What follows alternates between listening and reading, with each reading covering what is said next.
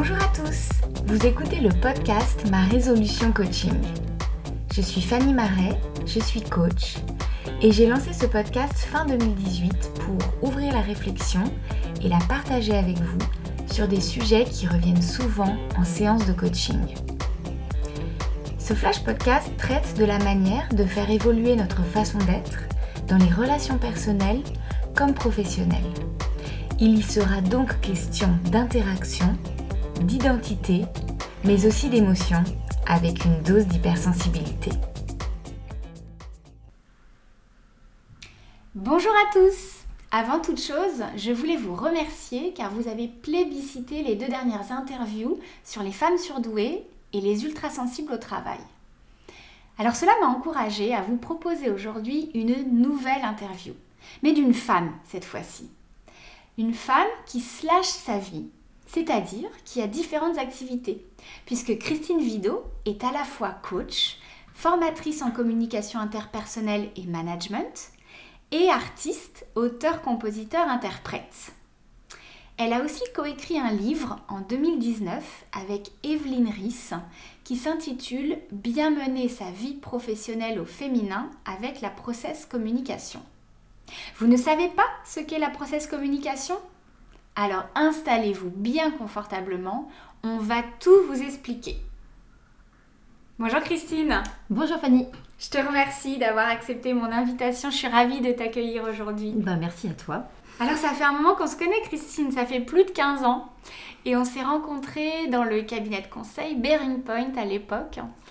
Il me semble que pour ta part, tu es restée quelques années de plus que moi dans les tours de la défense. Euh, oui, après Bearing Point, j'ai rejoint euh, la banque d'investissement de la Société Générale où je suis restée 5 euh, ans, hein, de 2007 à 2012, avant de, voler vers les cieux de l'entrepreneuriat, du coaching et de la formation. Et je me suis formée dès 2012 chez Metasystem auprès d'Alain Cardon. Mhm. Et, donc voilà, j'ai commencé cette, cette activité de, coaching après un, gros travail personnel hein, qui était vraiment nécessaire, notamment sur la posture, puisque je quittais une posture de consultante que j'avais habité pendant plus de 15 ans pour euh, euh, développer une posture de coach qui n'avait rien à voir et ça n'a pas été simple. Euh, ce qui fait que voilà, j'ai commencé plutôt début 2013, enfin mi-2013 à faire des, des premiers coachings euh, professionnels et, euh, qui, voilà, qui ont été très concluants. Et ça y est, la machine, euh, la machine a démarré à ce moment-là. Mm. C'est intéressant que tu fasses cette différence entre la posture de consultante et celle de coach. Est-ce que tu pourrais définir pour les personnes qui nous écoutent la différence principale selon toi? Alors, la posture de consultant est une posture qu'on va qualifier de haute sur le contenu, c'est-à-dire qu'on arrive dans une posture de sachant auprès de clients qui achètent une prestation pour que euh, on leur donne euh, des recommandations sur l'état de l'art, de, ce qui se fait dans la matière de leur domaine, et également donc des, recommandations, des conseils par rapport à leurs problématiques. Donc, dans une posture haute, nous consultants, nous allons euh, leur dire, bah voilà, monsieur, voilà, madame, voilà comment j'ai compris votre problème et voilà comment est-ce que je vous conseille de le résoudre. Euh, dans la posture de coaching, euh, on est dans une posture sur le contenu qui, elle, sera dite basse. elle sera haute ailleurs sur le process, mais sur le mhm. contenu, on n'est pas là pour divulguer du savoir, mais au contraire pour aider notre euh, client à aller chercher ses propres euh, solutions, ses propres réponses en utilisant les milliers de paramètres qu'on ne pourra jamais maîtriser d'ailleurs chez l'autre, d'où cette euh, responsabilité et cet espace qu'on donne à, notre client de, de trouver leur, leur, solution tout en les accompagnant. Mmh. Tu t'es formé, tu disais, chez Alain Cardon, Métasystème, donc principalement à la systémie. Mhm. Qu'est-ce qui fait qu'après, tu es parti, entre guillemets, vers la processcom Alors peut-être que tu vas nous dire que finalement, il n'y a, a, pas eu de scission entre les deux, mais qu'est-ce qui t'a attiré à la process communication? Alors, euh, du coup, il y a plusieurs éléments de réponse. Mm. Euh, qu'est-ce qui m'a amené vers la process communication? C'est un peu le hasard. Euh, la rencontre avec une, amie qui, qui me parle de la process communication comme un modèle de, de, personnalité. En tant que salarié à la Société Générale, j'avais déjà côtoyé le MBTI. Mm.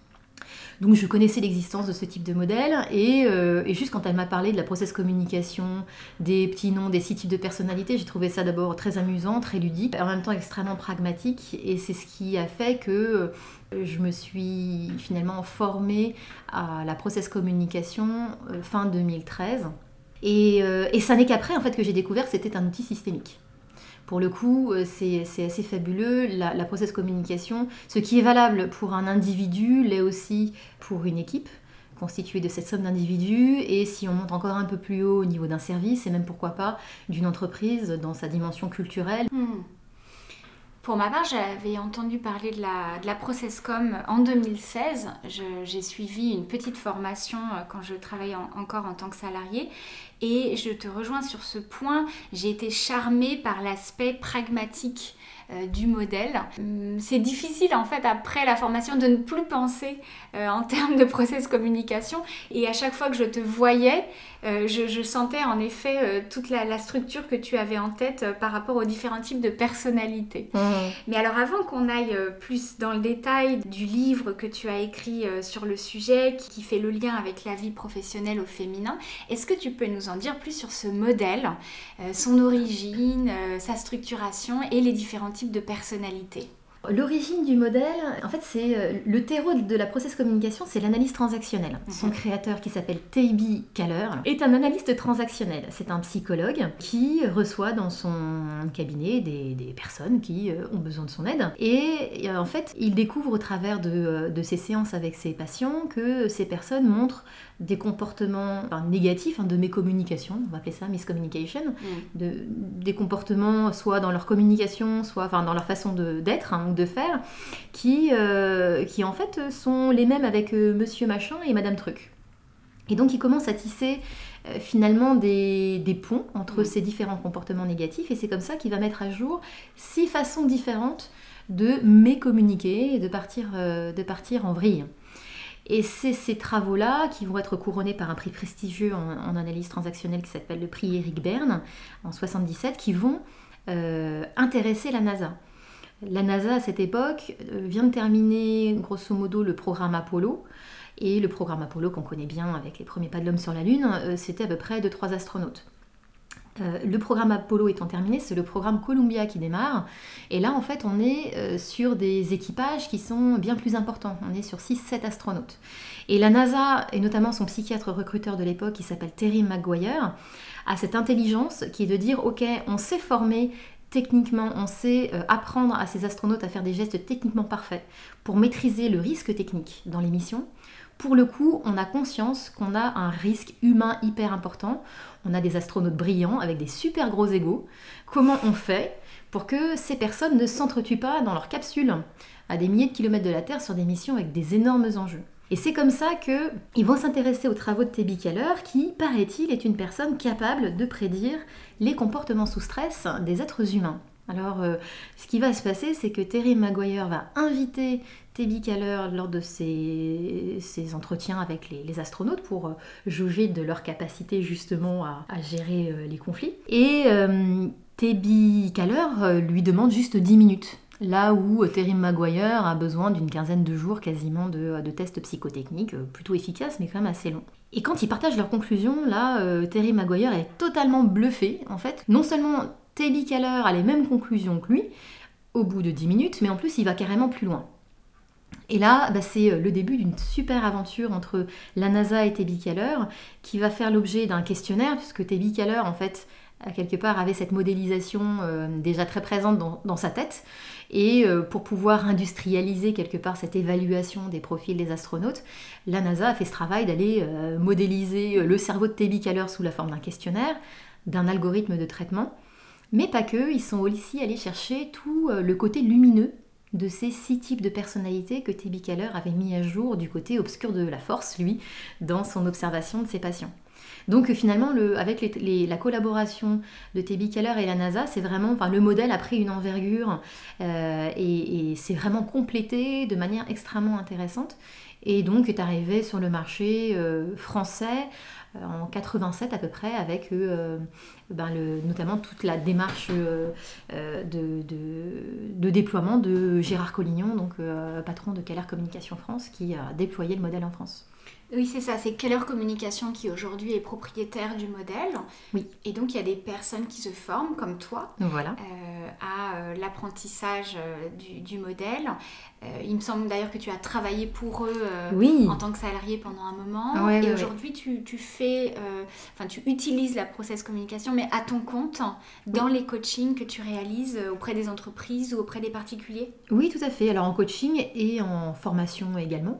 Les deux sont toujours euh, hyper intéressants avec euh, voilà, des objectifs un peu différents. Coaching, il y a pour moi euh, deux apports. La, première, c'est pour le client, c'est que la personne puisse avoir une meilleure compréhension de son mode de fonctionnement et de ses possibles angles morts, qui sont souvent des freins à son épanouissement ou au déploiement de son plein potentiel. Donc ça, c'est déjà un, premier rapport extrêmement intéressant dans la connaissance de soi. Et puis ensuite, pour moi, euh, ça me permet de comprendre aussi quelle est la langue que, euh, idéalement, mon, client comprendra le mieux pour être plus efficace, si je prends les métaphores des langues, c'est parce que euh, ces six types de personnalités sont aussi six, champs lexicaux différents, et que si je prends la métaphore d'un client qui parle espagnol, eh bien le coaching en espagnol sera probablement plus approprié qu'un coaching en russe si jamais il n'a que quelques notions. Donc mm. euh, c'est un petit peu euh, l'idée de comment parler la langue de son client. Et d'autre part, cette compréhension justement de ces modes de fonctionnement peut aussi permettre d'être un micro-accélérateur en allant, je dirais de manière plus chirurgicale, euh, traiter certains sujets par rapport à cette connaissance des modes de fonctionnement, notamment quand il y a des sujets autour de la communication interpersonnelle hein, chez les clients que j'accompagne.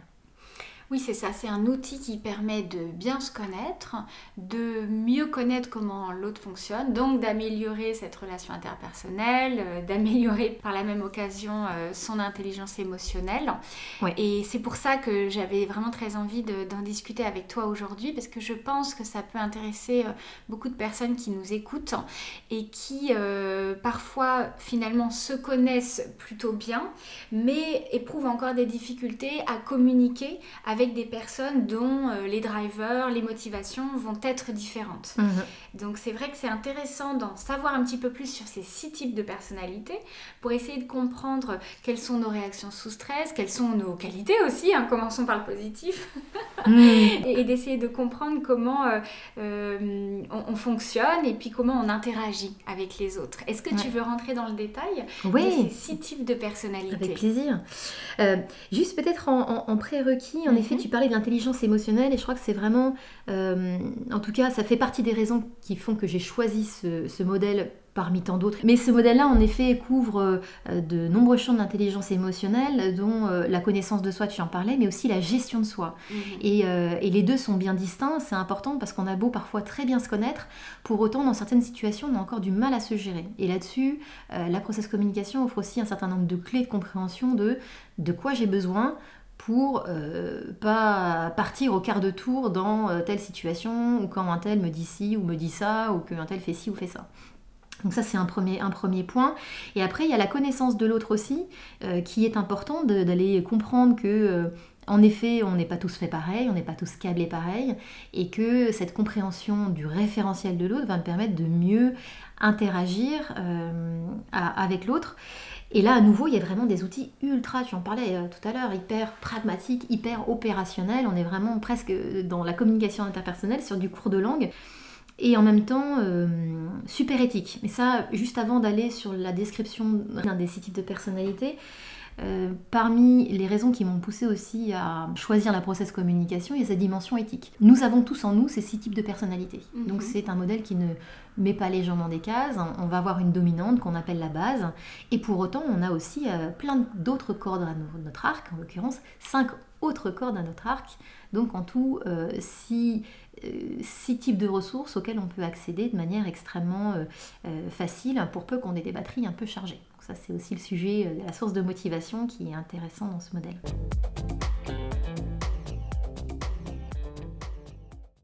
Les six types de personnalités, ils ont, des petits noms qui appartiennent pour la plupart au langage courant euh, en français et qui souvent veulent dire un petit peu plus que ce qu'on imagine. Donc je vais commencer par le type empathique qui en anglais s'appelle harmonizer. Alors déjà, on voit que bon, la traduction déjà, apporte déjà quelque chose. Hein. Euh, euh, empathie, qui est un terme un peu galvaudé euh, malheureusement, notamment dans le monde professionnel où on aurait tendance à entendre bisounours derrière, ce qui est bien dommage, puisque l'empathie, c'est pas ça. Euh, et harmonizer en anglais, qui veut donc être qui veut dire créateur d'harmonie, on est complètement dans la signification de ce, type de personnalité. Alors, les qualités du type de personnalité euh, empathique harmonizer, ce sont chaleureux, sensible, hein, ça veut dire que j'ai cinq sens extrêmement affûtés dans ma façon de voir le monde. Lorsque j'ai une base empathique, je perçois le monde de manière extrêmement euh, sensorielle, donc par ces cinq sens qui vont même alimenter une forme d'intuition sensible qu'on pourrait appeler un sixième sens. Euh, c'est ça sensible, hein, c'est pas chouiner dès que je vois un escargot écrasé. Hein. non mais c'est important de le dire parce que parfois Il y a des, des, raccourcis un peu mm. malencontreux. Mm. Et puis compatissant, parce que justement, comme j'ai cette capacité à, capter des signaux extrêmement faibles, euh, je vais pouvoir facilement repérer si quelqu'un va bien ou quelqu'un ne va pas bien. Et si je me l'autorise, notamment dans un environnement professionnel, eh bien, je peux aller proposer mon aide à quelqu'un qui ne va pas bien. Donc euh, pour le type de, personnalité empathique, donc c'est pas rare hein, que euh, par exemple dans le milieu de l'entreprise on propose euh, un verre d'eau ou, même pas dans le milieu de l'entreprise, hein, Fanny, merci pour le thé que tu m'as proposé avant de démarrer. proposer un verre d'eau, un café, tout simplement parce que lorsque je, me sens bien, lorsque je, suis confortable et bien installée, eh bien je vais être efficace. Et en mmh. fait, c'est le fait d'assurer que mes sens euh, que j'ai pris soin de mes sens qui vont faire que je vais pouvoir être efficace et je projette ça naturellement chez l'autre. Donc c'est pour ça que naturellement aussi je vais proposer un verre d'eau, un mmh. café en mmh. faisant cette, même hypothèse. J'avais relevé par exemple Christine euh, à l'époque quand euh, j'avais suivi cette formation que les personnes avec une base empathique étaient souvent des membres d'une équipe qui accueillaient très bien les nouveaux arrivants parce qu'ils étaient justement à l'écoute euh, de ces personnes qui, arrivaient, euh, que souvent c'était des personnes qui pensaient aux anniversaires de chacun, mhm. qui parfois euh, préparaient des petits gâteaux la veille. et, c'est vrai, alors ça peut paraître schématique, mais ça nous permet aussi de, modéliser un peu tout ça. Voilà, c'est des personnes qui, qui, ouvrent souvent les bras aux nouvelles personnes dans l'équipe pour que justement il y ait cette harmonie dont Absolument. tu parlais. Oui, oui, oui, il y a une vraie, il y a une curiosité naturelle de l'autre. Mm. Donc, je vais aller à la rencontre de l'autre. Et d'ailleurs, non pas seulement comme professionnel qui va produire et délivrer, mais comme une personne. D'où euh, une facilité aussi à poser des questions d'ordre personnel qui pourrait être jugée par d'autres types de personnalités comme intrusive ou non professionnelle. Mm. Et c'est là où en fait les frottements parfois commencent. Hein. C'est, euh, euh, je vais euh, par exemple me renseigner sur bah, est-ce que tu as passé un bon week-end Fanny alors qu'on est au démarrage d'une réunion. eh bien c'est ma façon de te dire Fanny que je t'apprécie et que je prends soin de toi en te posant des questions sur ton week-end. Et si Fanny tu n'as pas du tout d'énergie, peu d'énergie empathique ou que c'est, c'est, un, un, type de personnalité qui est peu développé chez toi, même si tu en as, eh ben tu vas être un peu gêné par cette question parce que toi, ce qui est important, c'est qu'on déroule l'agenda de la réunion qui était prévu et qu'on passe pas 5 minutes à parler de ton week-end. Et dans ce cas-là, j'aurais une base travaillomane, si je dis pas de bêtises. Alors, pas seulement, parce que en fait, c'est plus, c'est pas une histoire de base ou pas base. Là, j'ai envie de dire, euh, mhm. euh, pour parler de ma base, moi j'ai une base travaillomane, mais j'ai mhm. un gros étage euh, empathique juste au-dessus. et donc, c'est plutôt, est-ce que j'en ai beaucoup ou pas du tout, mhm. indépendamment de ma base. Euh, et ce qui fait que bah, parfois dans le milieu de l'entreprise, on s'aperçoit qu'assez rapidement, des frottements relationnels peuvent euh, surgir qui n'ont rien à voir avec le fond de ce qui est dit, mais purement euh, dans la langue qui est parlée à l'autre. Et bah, si, si je te dis comment s'est passé ton week-end et que pour toi bah, c'est du chinois, tu vas pas comprendre ce que je te dis, dire mais qu'est-ce qui se passe? Alors revenons à nos moutons. Donc l'ordre du jour, si en effet je parle dans l'énergie travail humain. Hmm. Tu parlais d'étages. Euh, peut-être avant de, poursuivre euh, sur les profils de personnalité, euh, tu veux nous expliquer comment est structurée la maison de la process communication? Oui, alors la métaphore qui est utilisée pour représenter la structure de personnalité d'une personne, c'est un immeuble de six étages avec un rez-de-chaussée qu'on appelle la base et qui représente les fondations de notre immeuble. Euh, et dans cette base, en fait, elle est extrêmement importante parce que elle héberge tous nos talents naturels. Si une personne a une base empathique, eh bien, euh, en général, cette personne sera dans son ADN hein, chaleureux, sensible, compatissant et ne se forcera pas pour l'être. Même oubliera qu'elle a ses qualités tellement ça lui paraît normal. Ça, c'est un peu les caractéristiques de la base.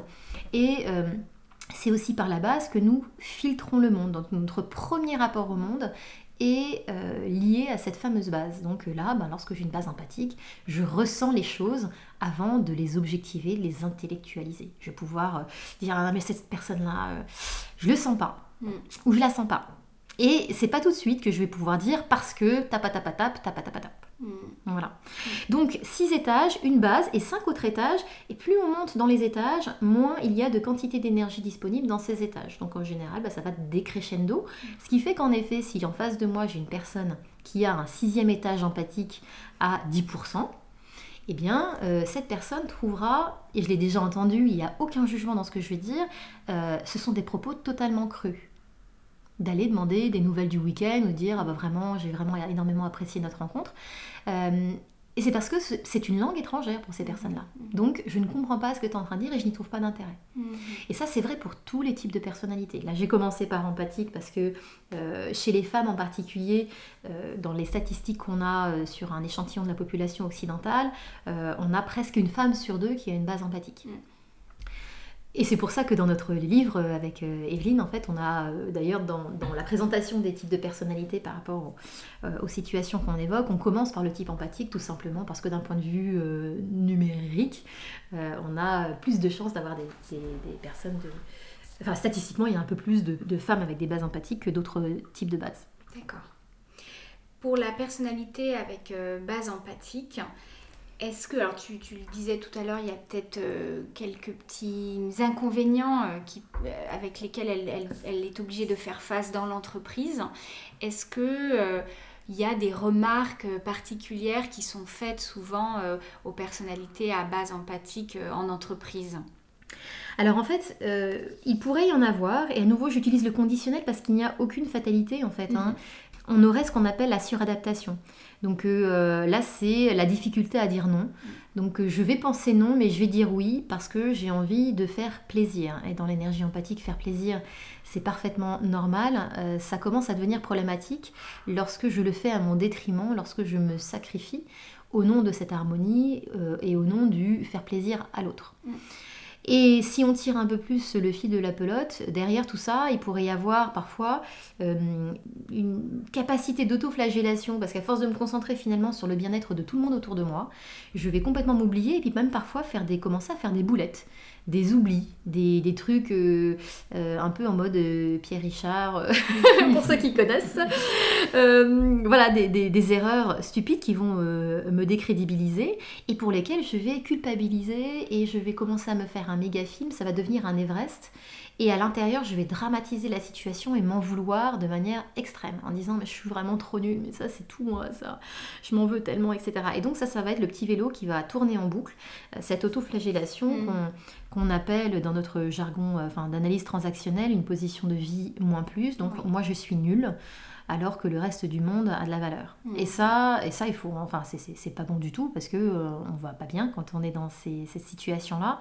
Et c'est là où euh, il y a un travail euh, personnel hein, de d'auto-réhabilitation en fait quelque part à se faire en disant mais non je suis quelqu'un de bien ou lorsqu'on est formé à la processcom c'est aussi ce que peut-être l'entourage qui voit ça peut offrir comme accusé de réception en disant attends je peux pas te laisser dire une chose pareille tu vraiment euh, quelqu'un de précieux pour moi, que j'apprécie beaucoup. Euh, et viens, on va, on va trouver une solution à ton problème devant un café, par exemple. Oui, parce qu'il y a une sorte de cercle vicieux en plus avec ce, ce comportement, ou en tout cas ces, ces pensées qu'on a sur soi. C'est que de l'extérieur, les gens vont se dire ah bah, ces personnes très empathiques, elles n'ont pas confiance en elles. Et donc le regard mm. qui est. Euh, renvoyée vers cette personne fait que de nouveau elle se dit qu'en effet elle n'a pas confiance en elle. Et, on est en plein dans la prophétie autoréalisatrice, euh, couplée d'un effet Pygmalion, et là c'est pas terrible. Exactement, exactement. Tout à fait. Est-ce que tu veux nous dire encore des choses sur la personnalité à base empathique ou est-ce qu'on part sur une autre personnalité Eh bien, on peut changer de, personnalité. Alors, euh, si on, avance dans les euh, voilà, côté statistique, les types de personnalités euh, qu'on trouve ensuite le plus chez les femmes, ce sera de, les personnes de base rebelles. Donc, les qualités sont spontanées, créatives, euh, ludique et euh, dans le milieu de l'entreprise, en général, ce sont des personnes qui, lorsque les réunions sont trop sérieuses, euh, trop longues, eh bien, ces personnes vont faire un, micro-break en détendant l'atmosphère avec leur outil préféré qui est l'humour. Et en effet, il y a un vrai talent dans, le type de personnalité rebelle pour rendre léger les sujets, les ambiances, avec un vrai talent pour pour tout dédramatiser. Donc euh, il y a vraiment une philosophie de vie qui est la vie est trop courte pour pas en profiter pleinement en jouissant de l'instant présent. Donc le, vraiment le mantra hein, des personnes, euh, j'ai envie de dire, avec beaucoup d'énergie rebelle pour être le sérieux sans se prendre au sérieux parce qu'il y a beaucoup de sérieux. Et il y a souvent une confusion malheureuse qui est faite entre cette légèreté et cette joie de vivre avec de la superficialité qui n'a rien à voir.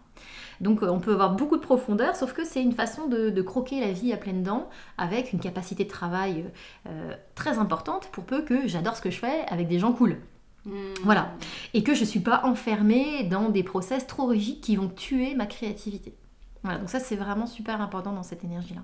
Le, terme parfois induit peut-être un peu en erreur. Le type rebelle, en effet, ça n'est pas, euh, pas lié à la rébellion. Hmm qui elle-même en général trouve son sous-jacent dans des valeurs fortes, des convictions, euh, autour de la justice, de la euh, politique, religieuse, euh, peu, importe de quel sujet. non, rebelle en fait, c'est le côté plutôt original en fait, c'est qu'il va sortir des sentiers battus et qui va détester d'ailleurs tout ce qui touche aux conventions, aux oripeaux sociaux, bah voilà, de dire bah voilà, moi je suis une vraie personne et, et je suis cash et si ça vous plaît pas, bah tant pis pour vous. Voilà. caché nature. Et le côté rebelle sera plus ce côté, euh, finalement, on va plus renvoyer à euh, ce côté un peu parfois borderline dans le politiquement correct parce que je vais aller justement tester si euh, les gens m'acceptent comme je suis avec ce côté parfois un peu excessif. Et puis je veux aussi avoir ce côté très joueur où je vais juste dire non mais juste pour voir la tête de mon interlocuteur se décomposer, parce que ça c'est vraiment trop trop drôle. Après je dire, mais non, je plaisante, mais bien sûr je vais le faire ton truc. mais juste, je me serais amusée en voyant mon interlocuteur passer euh, du vert au bleu, au jaune, enfin voilà, c'est tellement drôle. Et c'est ça en fait, euh, ce qu'on appelle l'énergie euh, rebelle, donc c'est plus une énergie de l'originalité, une forme de liberté extrêmement finalement forte dans la façon d'être et de vivre. Avec cet exemple, j'imagine que du coup, parfois, il peut il ou elle d'ailleurs, peut t'agacer un petit peu euh, en entreprise. Parce qu'en effet, si tu as un collègue qui arrive en disant euh, est-ce que tu as fini le dossier XY et que la personne dit non, peut-être que celle en face, en fonction justement de sa base, va dire oui, enfin très drôle, mais on n'a pas le temps, donc euh, si tu pouvais me dire directement si tu l'as fait. Et, ouais, et là, alors soit la personne arrive à switcher dans son registre de communication, soit en effet euh, ça pourrait euh, se terminer par aussi un comportement de mécommunication qu'on va avoir dans le type rebelle. bah écoute, bah, bah, t'as qu'à te servir, enfin T'avais qu'à, me le dire avant, et puis euh, c'est un peu ta faute, et puis euh, de toute façon c'est tout le temps la même chose, dans cette entreprise, euh, tout le monde enquiquine tout le monde, là tu vois tu viens voir dans mon bureau, mais laisse-moi juste bosser. Voilà, et là du coup c'est toute la mauvaise foi en fait caractéristique du type rebelle qui pourrait se mettre en route mm. lorsque bah, j'ai des batteries peut-être un peu à plat, que je suis pas très bien lunée, et, et ça aussi c'est assez... C'est assez caractéristique, cette mauvaise foi très créative hein, qui va, qui va voilà, rendre responsable l'autre pour un truc qu'on n'a pas fait. Donc euh, le, message sous-jacent du comportement euh, négatif du type rebelle, c'est plutôt euh, ce qui m'arrive, bah, c'est de ta faute. Alors avec quelle autre personnalité il va s'entendre facilement? Alors avec toutes.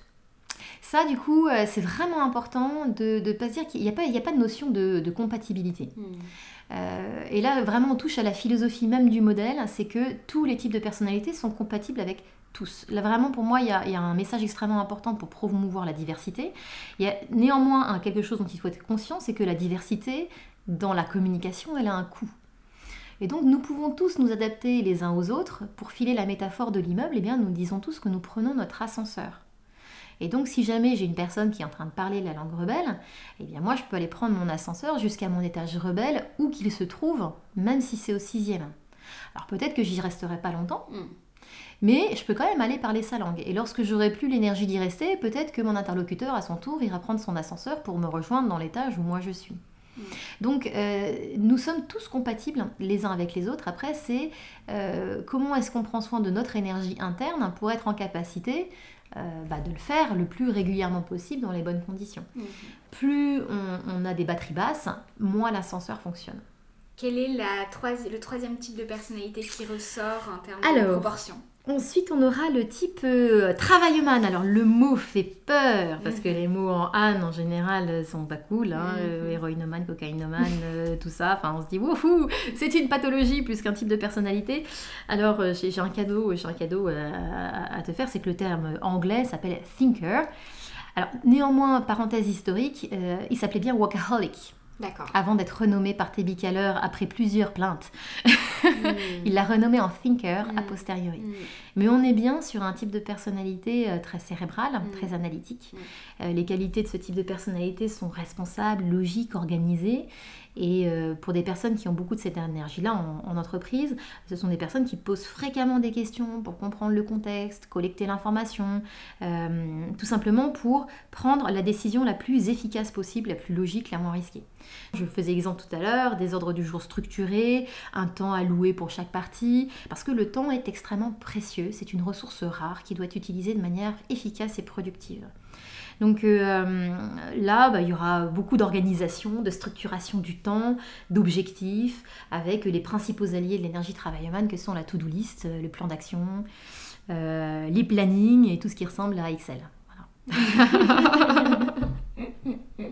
Alors Excel, je ne sais pas, en tout cas tout le reste me parlait beaucoup. dans, mon, dans, le, premier job que j'ai eu, j'avais une collègue, euh, si elle m'écoute, elle, s'en souviendra, qui se moquait de moi avec mes to-do list. Je rayais, je, je, je, triturais dans tous les sens. Par contre, Excel, euh, non, je pars en courant dès que je vois Excel, mais ça, c'est le, côté mathématique. D'accord. Donc, euh, oui, voilà, une énergie extrêmement structurée, organisée, dans l'anticipation et dans la maîtrise du temps et dans le contrôle des objectifs, ce qui fait qu'un excès euh, de points positifs amène à des points négatifs. C'est vrai dans tous les types de personnalités qu'on vient de citer. Et là, si je fais l'exercice, un excès de contrôle va créer ce qu'on appelle euh, ce côté un peu psychorigide qu'on peut trouver dans l'énergie travailleuse, ou une colère froide où je vais aller attaquer l'autre sur son incompétence, sur son manque d'intelligence, sur son incapacité à respecter les délais, sur son irresponsabilité. Et donc, c'est là-dessus que j'irai attaquer parce que c'est un truc qui est super important pour moi. Hmm.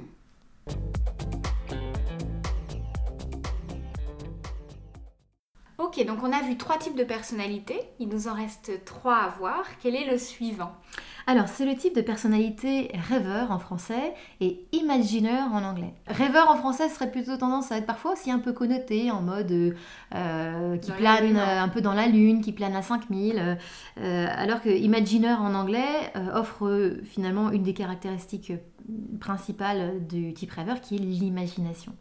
Et donc les, qualités de ce type de personnalité-là sont imaginatifs au sens visionnaire du terme, calme et réfléchi. Et donc pour les personnes qui auraient beaucoup d'énergie rêveur, eh bien euh, ces personnes en, réunion peuvent passer euh, beaucoup de temps à ne rien dire ou à ne rien faire, euh, tout en étant 100% présent et attentif à tout ce qui se passe et se dit. Et, et quand ces personnes commencent à parler, eh bien, leurs paroles vont être profondes, puissantes, ajouter une grande valeur ajoutée à la discussion.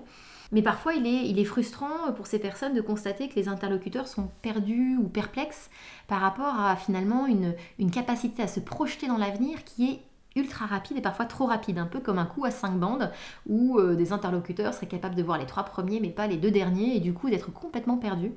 Euh, ça, c'est souvent des, euh, des, retours que j'ai eu dans les personnes que j'ai que j'ai accompagnées qui avaient beaucoup de cette énergie-là, cette, cette frustration et du coup qui doit s'accompagner d'une forme de pédagogie pour refaire le chemin avec, avec leurs interlocuteurs. Et une vie intérieure extrêmement riche où de multiples idées germent sans autocensure aucune. Et une vie intérieure d'ailleurs dont peu de choses transparaissent à l'extérieur. Dans l'énergie rêveuse, ce qu'il faut savoir, c'est que c'est le seul type de personnalité où il y a une telle dichotomie entre ce qui se passe à l'intérieur et ce qui se voit à l'extérieur. Et c'est pour ça que enfin, ça fait partie des types de personnalités à titre personnel que j'ai trouvé euh, extrêmement intéressant et j'ai pu revenir sur euh, euh, notamment des, des, des, profils de collaborateurs que j'ai eus et que j'avais pas du tout compris en tant que manager et que dans certaines situations vraiment j'ai mal managé parce que j'avais pas du tout cette grille de lecture. Oui, dans l'entreprise, est-ce que ce sont des personnes que l'on a du mal à connaître? Bien, il y, a une, il y a une forme de discrétion inhérente à l'énergie rêveur. Donc ce sont des, à nouveau des personnes qui sont vraiment là, mais dont il faut accepter ce rythme calme et tranquille. Et la fois où moi j'ai eu de grosses difficultés à manager ces collaborateurs, c'est notamment les fois où bah, ils avaient basculé du côté obscur de la force. Donc voilà, c'est l'occasion de parler de comment est-ce que se manifestent les comportements négatifs de ce type de personnalité. C'est vraiment le mode, ce que je vais appeler le mode huître, c'est-à-dire que la personne se, se renferme totalement sur elle, euh, va, kidnapper euh, cette solitude euh, dont, elle a vraiment besoin pour fonctionner. Et à nouveau, grosse dichotomie entre ce qui se passe à l'intérieur, qui sera plutôt du type autoflagellation sauvage en mode empathique, mais à l'extérieur, c'est je bosse beaucoup moins, mon rythme de travail décroît de manière catastrophique, je suis un peu paralysée, tout en ayant une lucidité extrême sur le processus qui est en train de se passer. Mm.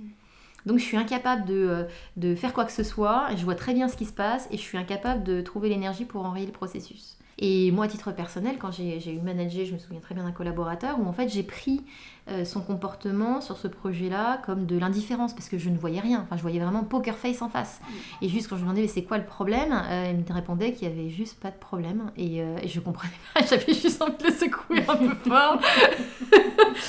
c'est horrible. mais, mais oui, mais le problème c'est que voilà, là clairement pas de clé. J'ai pris ça pour de l'indifférence qui était insupportable pour moi, qui était extrêmement engagé sur le projet, qui était un projet visible, etc. Et résultat, bon, on s'est pris 15 jours dans la vue et euh, voilà, j'ai fait le deuil de, ma deadline. Ça ne veut pas dire qu'il ne se passe pas, euh, au contraire, il y a énormément de choses qui se passent à l'intérieur. Moi, j'adorerais pouvoir euh, aller visiter le monde, le vaste monde intérieur d'une personne de, de, base rêveur. Mais c'est ça qui est intéressant avec le modèle, c'est justement de pouvoir expérimenter comment en effet ces personnes euh, fonctionnent, comment elles communiquent. Et quand on s'en rend compte dans une soirée ou au travail, c'est intéressant de pouvoir euh, essayer de s'ajuster en fait à ces personnes-là. Ah, clairement. Mm. Enfin, clairement. Et c'est là où, ben, c'est ce qu'on appelle la gestion de la relation dans l'intelligence émotionnelle. C'est accepter l'autre finalement dans son, dans son individualité. Alors là, on parle, il faut aussi remettre les, choses à leur place. Hein. C'est un, modèle. Enfin, J'adore ce modèle et ça reste un modèle, d'accord, qui par définition est donc réducteur. Mm-hmm. Euh, une structure de personnalité, de six types de personnalité euh, reste réducteur. Ça n'est pas une personne, mais pour autant, euh, en effet, cette compréhension, cette grille de lecture permet quand même de comprendre quelques clés euh, et comme je le dis toujours dans mes formations ou même dans mes coachings, enfin, il, ne faut, c'est toujours important d'aller à la rencontre de l'autre, outil ou pas outil, euh, modèle ou pas modèle. Et, le, et, le, et, cette compréhension, cette grille de lecture peut faciliter l'accès à ok, je vais respecter, euh, notamment pour les personnes qui ont beaucoup d'énergie rêveur, le côté calme et tranquille. Je ne vais pas aller harceler la personne de question, c'est mort, ça va juste pas fonctionner et accepter que eh ben, il, y a cette, il, y a cette, il y a tout cet aspect euh, euh, secret, mais pour le coup qui a énormément à offrir au monde et euh, pour peu qu'on aille stimuler cette imagination et, et la canaliser. Hmm. Alors, type de personnalité persévérant, et là en anglais c'est persister. Donc là, je dirais que c'est peut-être le terme en français qui est le plus heureux. Mm. il, y a, moins de connotations euh, négatives et puis il y a, c'est assez cohérent finalement euh, ce, qu'on va retrouver comme, euh, comme caractéristique derrière. Donc qualité observateur, engagé, consciencieux. et donc, dans les personnes qui ont un type de personnalité persévérant développé vont facilement exprimer leurs opinions. Euh, et tenir à embarquer et à convaincre les gens sur des sujets auxquels ils croient, bien qu'il leur faille souvent un temps d'observation pour euh, accorder leur confiance. Parce que la, confiance dans l'énergie persévérante, c'est le cadeau le plus précieux qu'on peut faire à l'autre.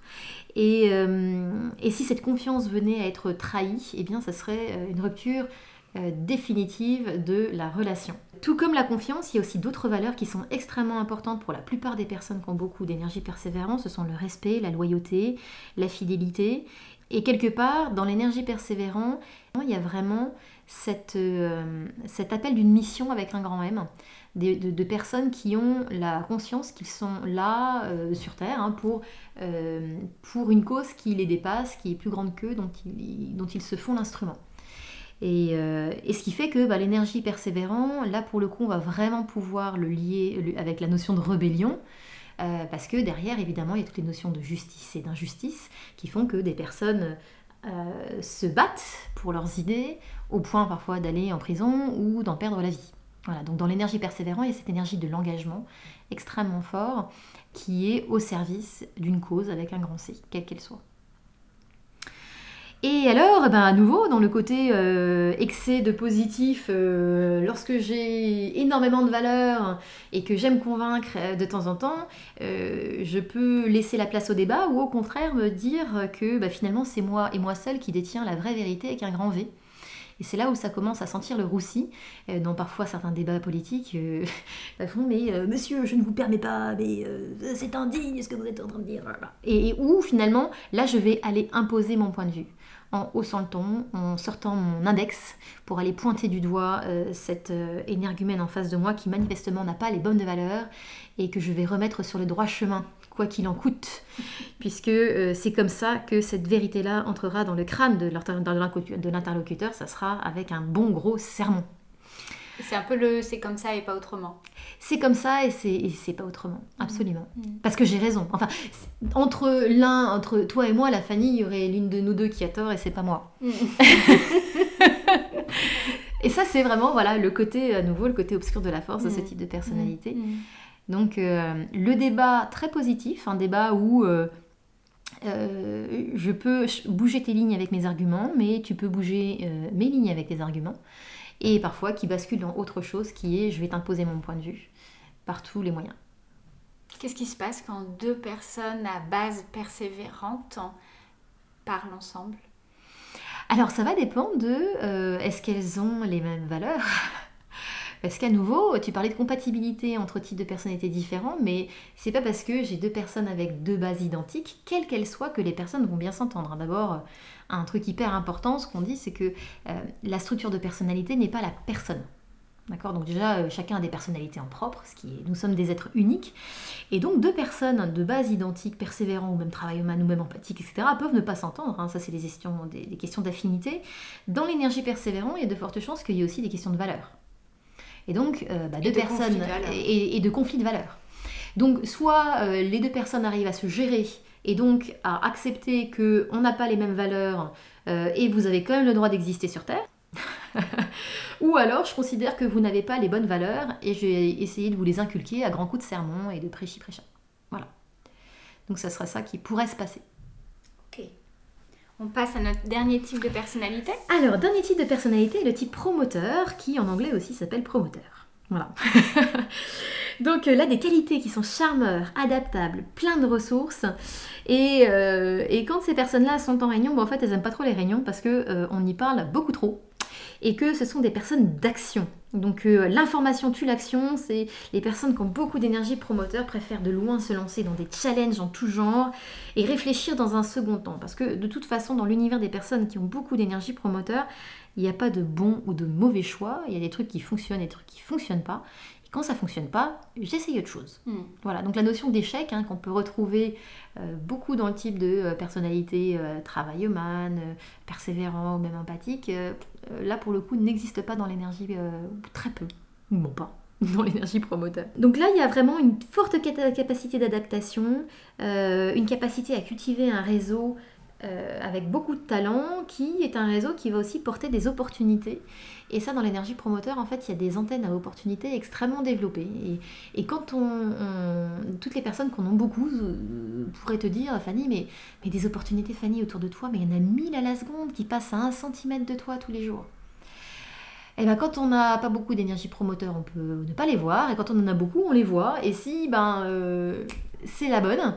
Je saisis cette opportunité au bon moment. Il y a une notion, une facilité à prendre des risques de manière assez euh, facile. Alors, pas des risques non plus en mode tête brûlée, mais la prise de risque fait partie de cet ADN-là. Quand tu décris euh, la personnalité avec une base promoteur, je vois un homme.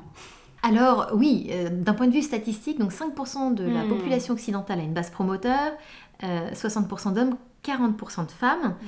Mais en effet, statistiquement, mm. on va dire que c'est mm. un spécimen, femme de base promoteur, un spécimen plutôt rare. Et je crois que dans l'entreprise, on retrouve aussi pas mal de commerciaux qui ont une base promoteur, qui sont très drivés par les objectifs, les résultats. Ouais, et en fait, plus que les objectifs qui seraient presque même plutôt travail humain, là, il y a cette notion de challenge en fait. Et de gagner. Et les métiers de commerciaux, euh, structurellement, porte ça, porte le challenge commercial. Mm. Et c'est pour ça qu'on va trouver pas mal d'énergie promoteur, parce que c'est euh, finalement très écologique. Si j'ai beaucoup d'énergie promoteur, que moi, mon truc qui me fait vibrer, qui me produit, produit de l'adrénaline, euh, c'est le challenge, euh, ben ouais, je vais tout faire. Il y a une notion de compétiteur euh, développée qui fait que je vais adorer ce métier-là. C'est pour ça qu'on en trouve pas mal, en effet, base promoteur ou même des étages développés promoteurs, même si c'est pas une base. Ouais, tout à fait, c'est vrai. Quels Ouais. sont leurs excès? On va trouver l'excès de prise de risque. Pour le coup, une prise de risque mesurée, à nouveau, euh, est acceptable euh, dans la mesure du raisonnable. Euh, pour aller chercher de l'adrénaline en mode négatif, il se peut que je prenne trop de risques. Et comment je vais faire ça Eh bien, je vais, par exemple, transgresser des process ou même transgresser la loi. Donc ça, c'est un, c'est un- une manifestation. Et sinon, il y a aussi le côté semer la zizanie. Dans l'énergie promoteur comme dans l'énergie rebelle, il y a un ennemi numéro un qui s'appelle l'ennui. Et donc, lorsque je m'ennuie, eh bien, euh, je vais tout faire pour qu'il se passe des choses. Et comment est-ce que je vais faire ça en mode promoteur? Eh bien, je vais aller un peu euh, mettre le bazar entre les gens. du coup, aller, euh, voilà, laisser la personne dire, au fait, euh, du coup, ça fait combien de temps que tu es dans l'entreprise? Ouais, ça fait six mois. Mm, mm. Ouais, du coup, c'est, enfin, toi, tu viens, tu venais de la banque, donc c'est vrai que c'est, pas du tout pareil. hein. Ouais, ouais, je comprends. Enfin, ça, ça se voit un peu. Hein. Et donc la personne va dire, bah, comment ça, ça se voit? Non, mais je dis ça, enfin, tu, tu, tu me comprends, enfin, je, je te dis ça, je, je dis rien. hein. Et puis, je vais laisser la personne avec ce truc. J'ai rien, j'ai trop rien dit, mais euh, ben, voilà, je, je, je laisse la personne avec cette espèce de, de, de- malaise. Et puis, ben, je me dis, c'est passé quelque chose, peut-être du coup qu'elle ira voir d'autres collègues et que enfin il va se passer quelque chose dans cet environnement euh, où je m'ennuie à mourir, où j'ai l'impression d'être en- entourée de zombies et de mollusques. Euh, et c'est ça en fait qui va se passer. Alors c'est important de, dire quand même que ces comportements euh, négatifs qu'on qualifie de comportements sous stress en process communication sont bien souvent inconscients. hein. Et la bonne nouvelle, et c'est là où on arrive à mieux se gérer, c'est qu'il y a plein de façons positives d'aller chercher ce dont nous avons besoin pour garder un niveau d'énergie haute. Mais quand on ne le sait pas, eh ben, on, va chercher euh, ce qu'on peut, comment on peut, et, parfois, en effet, ça donne des... ben, on le fait de manière moche. Voilà. Alors c'est ça justement que vous proposez dans votre livre avec euh, Evelyne Ries, euh, parce qu'il est structuré en fait par entrée thématique Mhm. euh, du monde du travail. hein. On est vraiment dans l'univers professionnel. Et finalement, vous expliquez comment transformer certaines faiblesses en force par type de personnalité et par entrée thématique de sujets qui intéressent notamment les femmes et qui concernent beaucoup les femmes.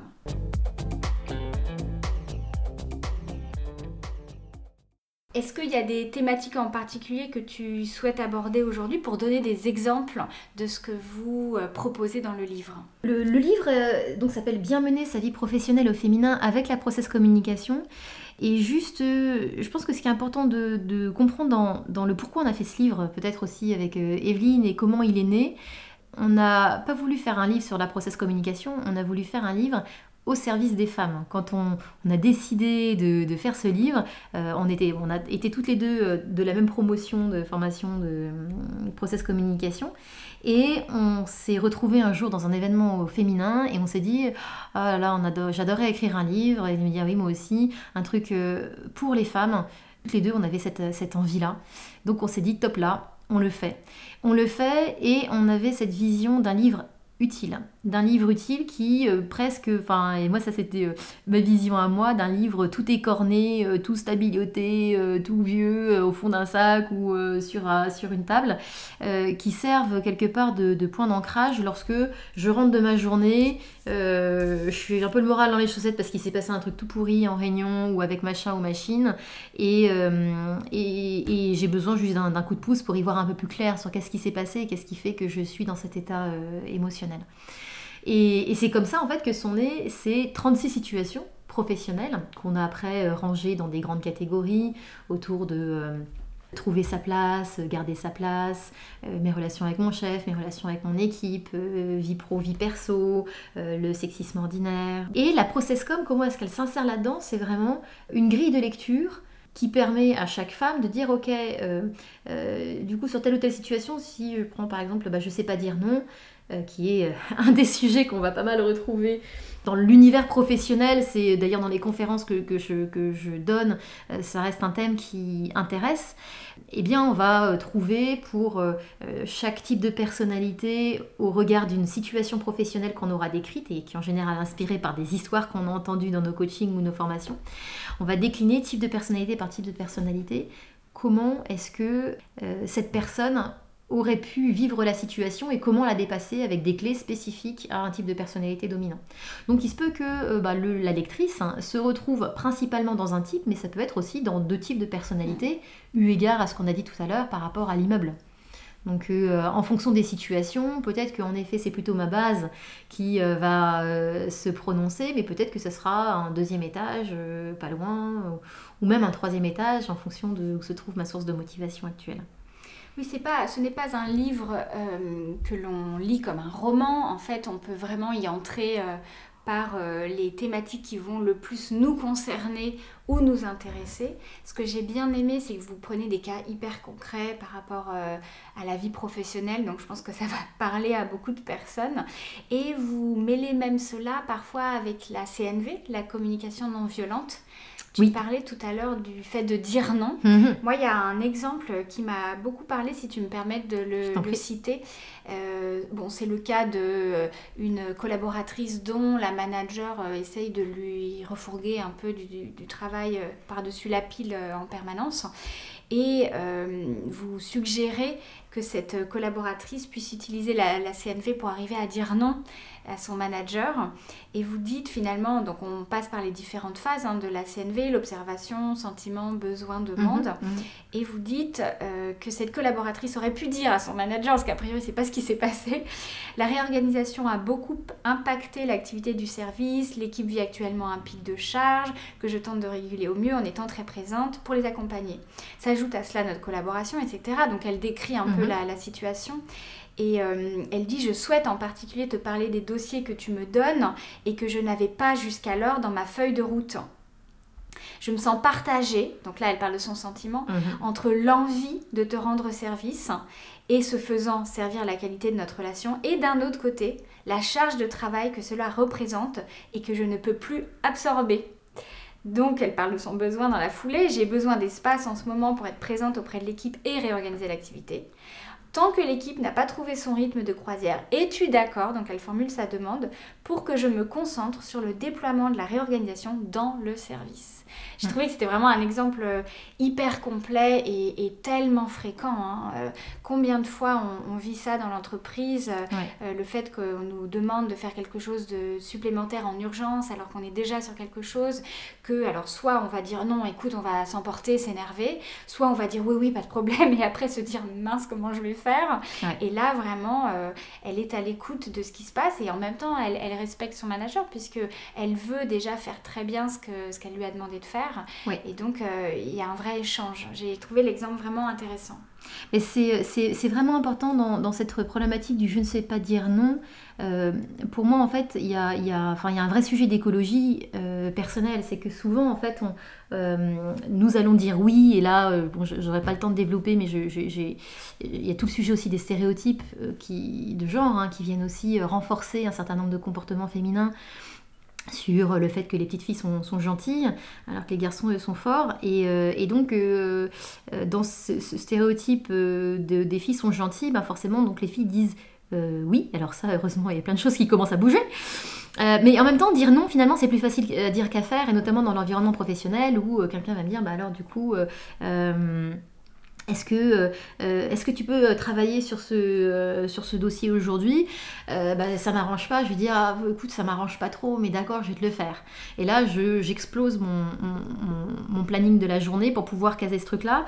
Alors que finalement, il y a ce premier nom qu'on pourrait dire déjà, un nom intérieur qui est non, je n'ai pas à être gentil pour avoir de la valeur à mes yeux et pour être professionnel, parce que quelque part il y a des vraies croyances à aller aussi euh, euh, modifier, hein, des croyances qui deviennent des croyances limitantes, alors que, euh, enfin, et qui nous desservent dans notre façon d'être.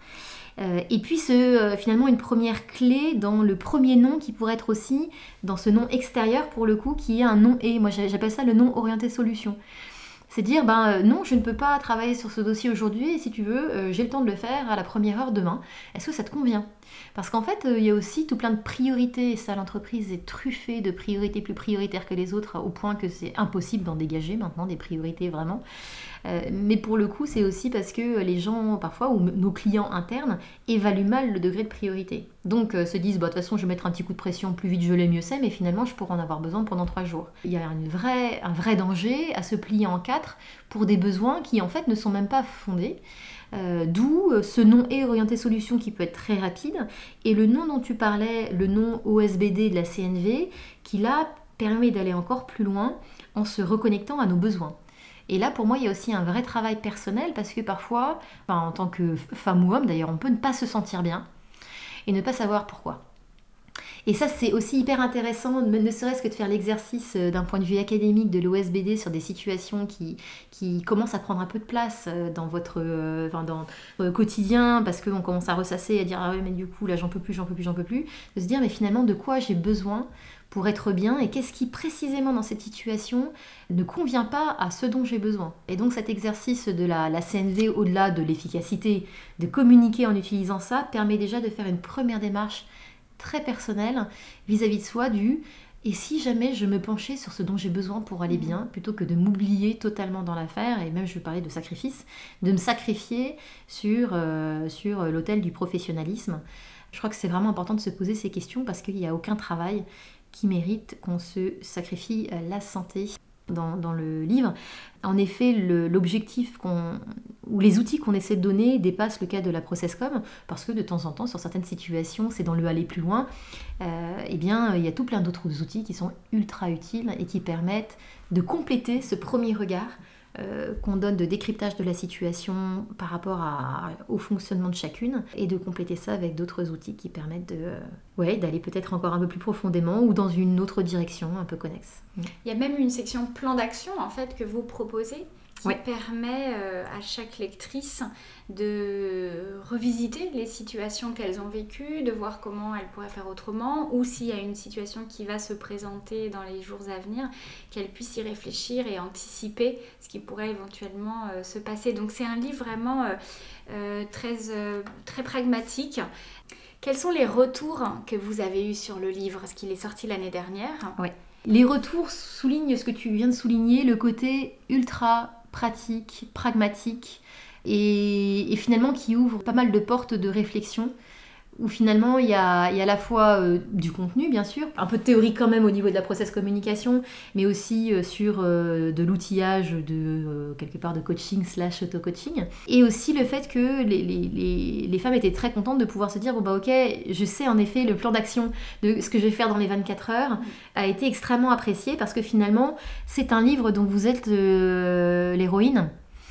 et c'est un peu dans cet esprit-là qu'on a voulu le construire c'est euh, cette utilité, ce côté hyper pragmatique, hyper opérationnel. Et les retours qu'on a vont vraiment dans le sens de on a réussi ce pari-là à en faire quelque chose de super concret.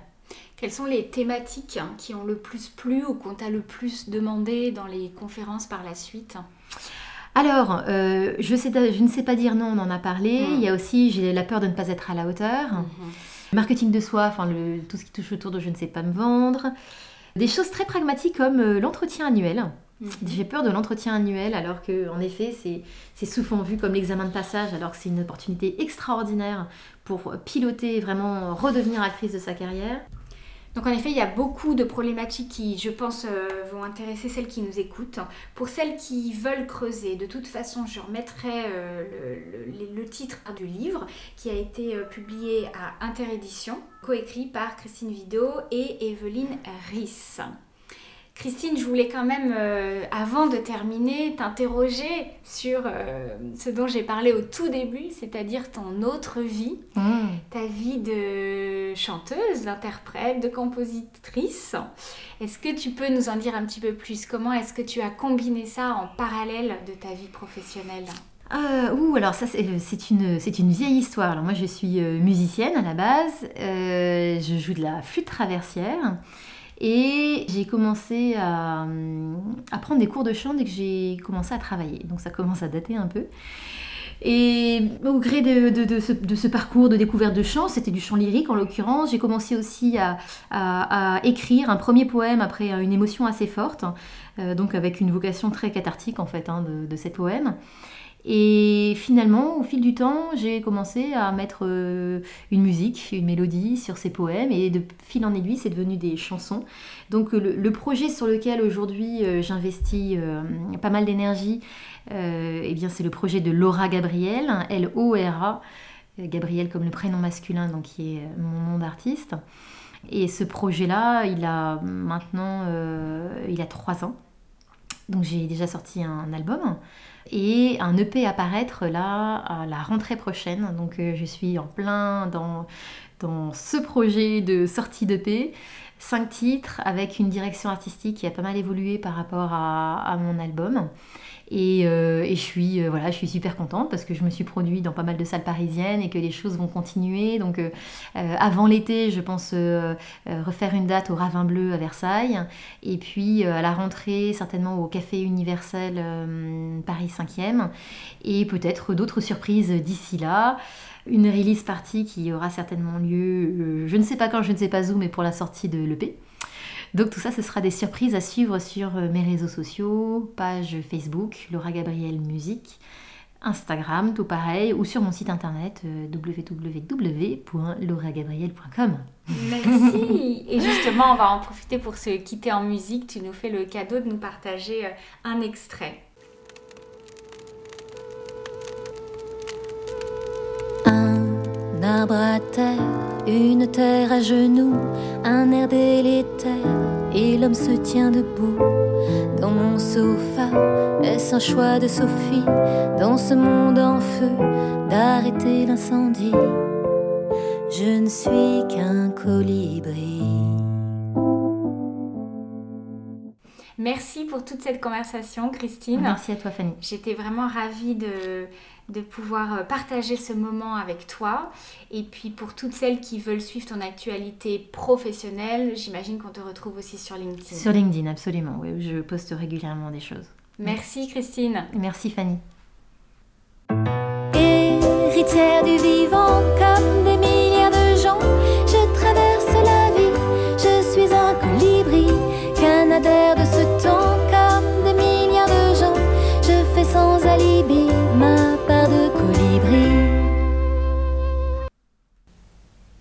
J'espère que cet épisode vous aura intéressé. Vous pourrez le retrouver sur SoundCloud, Apple Podcast et Spotify. N'hésitez pas à vous abonner sur la plateforme de votre choix pour être notifié des prochains épisodes et à laisser un avis sur iTunes. Ça contribue à faire connaître le podcast et à le faire perdurer. Vous pouvez aussi le faire sur les pages Instagram et Facebook de Marais Solutions Coaching en trois mots, comme le nom de mon site internet où vous retrouverez mes propositions d'accompagnement individuel et professionnel. Merci et à bientôt